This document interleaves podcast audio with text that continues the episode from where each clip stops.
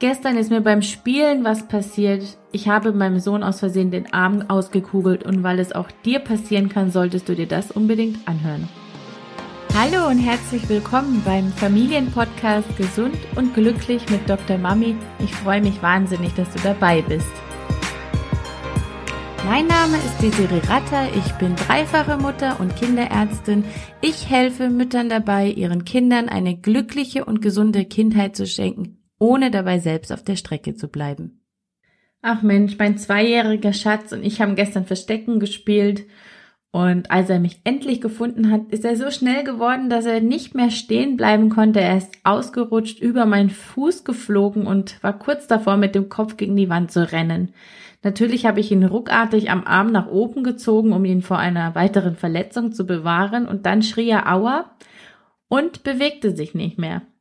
Ich ging ihm die Knie und habe ihm in die Augen geschaut und habe schon festgestellt, dass er seinen Arm nicht richtig bewegt. Und ich habe auch gesehen, dass er fürchterliche Angst hatte, den Arm zu bewegen, weil es ihm wirklich, wirklich wehgetan hat. Und da ist mir klar geworden, was mir passiert ist. Ich habe es schon unzählige Male in der Notaufnahme erlebt, dass Eltern mit dieser Problematik oder diese Beschwerde die Notaufnahme aufgesucht haben. Und zwar habe ich ihm den Arm ausgekugelt. Und das passiert mit einem ruckartigen Zug am ausgestreckten Arm. Da kommt es zu einer sogenannten Subluxation des Radiuskopfes. Das heißt, ein Gelenkteil im Ellenbogen ist nicht mehr verbunden mit dem dazugehörigen Gelenkteil. Und das passiert sehr schnell. Also selbst wenn dein Kind einen Schritt auf eine befahrene Straße macht und du ziehst es zurück, dann könnte genau das passieren. Und es ist wichtig, dass man darüber Bescheid weiß, damit man weiß, wie man handeln soll. Ich wusste Gott sei Dank, was zu tun ist. Ich habe ihm den Arm wieder eingerenkt und der Kleine hat gleich den Arm wieder ausgestreckt und lief weiter. Und Mensch, war ich in diesem Moment froh und auch ein kleines bisschen stolz, dass ich Kinderärztin bin und das selber regeln konnte. Es ist nämlich häufig so, dass die Kinder nicht den Eltern direkt auffallen oder dass sie dann noch einen langen Weg in die Klinik haben oder auch warten müssen.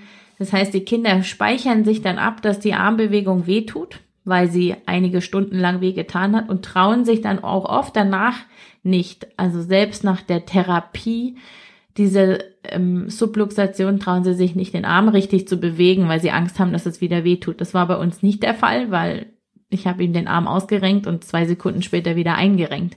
Aber es gibt ein paar Dinge, die du wissen solltest, damit du weißt, wie du am besten damit vorgehst. Und zwar nennt sich diese Radiusköpfchen Subluxation auch Chassignac-Lähmung oder Kindermädchen-Ellenbogen. Und sie kommt relativ häufig im Kleinkindalter, also im Jahr Lebensjahre eins bis vier vor und meist eben dadurch, dass Eltern am ausgestreckten Arm der Kinder ziehen, zum Beispiel um eine weitere Verletzung, wie es bei mir der Fall war. Ähm, zu vermeiden, aber auch durch den Sturz auf, den, auf die Hände selbst. Und dabei kommt es zum Auskugeln des Radioköpfchens, also ein Teil des Ellenbogengelenks, mit sehr schmerzhafter Bewegungseinschränkung. Das Kind möchte den Arm nicht mehr ausstrecken, sondern hält ihn gebeugt. Er kann es auch nicht mehr nach außen drehen. Ähm, das heißt, die Handinnenfläche zeigt dabei zum Bauch und das Kind stützt den schmerzenden Arm oft mit dem gesunden Arm und versucht einfach das ihn nicht zu bewegen.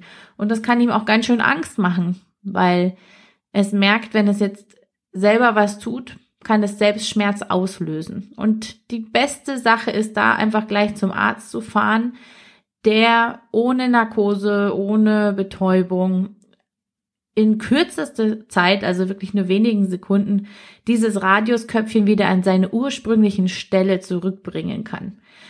Wenn die Situation ganz klar ist, braucht es kein Röntgenbild. Der Hergang, die Art und Weise, also das, was die Eltern erzählen, wie es passiert ist und natürlich auch, wie das Kind seinen Arm hält, verrät dem Arzt eigentlich alles, was es müssen muss, um direkt tätig zu werden.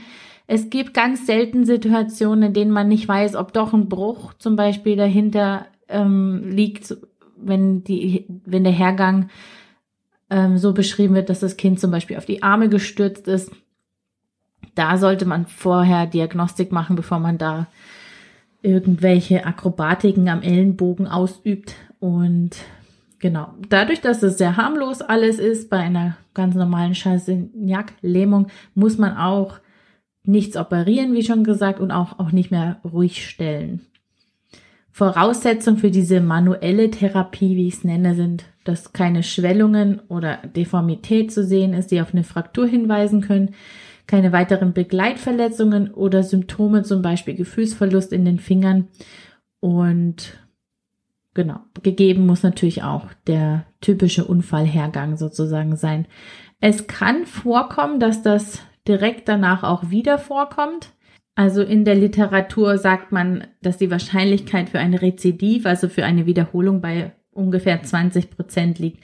Was ich gar nicht so niedrig finde, wenn ich ehrlich bin. Und auch bei uns kam es kurz darauf zu einer Wiederholung, so dass wir dann erstmal besonders vorsichtig waren dass ich ein neues E-Book rausgebracht habe von Kampf zur Kooperation und die zehn Gründe, warum dein Kind dir nicht zuhört. Schau doch gerne vorbei. Es ist gratis, wie gewohnt, und ich verlinke dir den Link zum Runterladen in den Show Notes und würde mich sehr über dein Feedback freuen. Alles, alles Gute dir. So, das war's für heute beim Familienpodcast Gesund und Glücklich mit Dr. Mami und ich freue mich auf das nächste Mal. Ciao!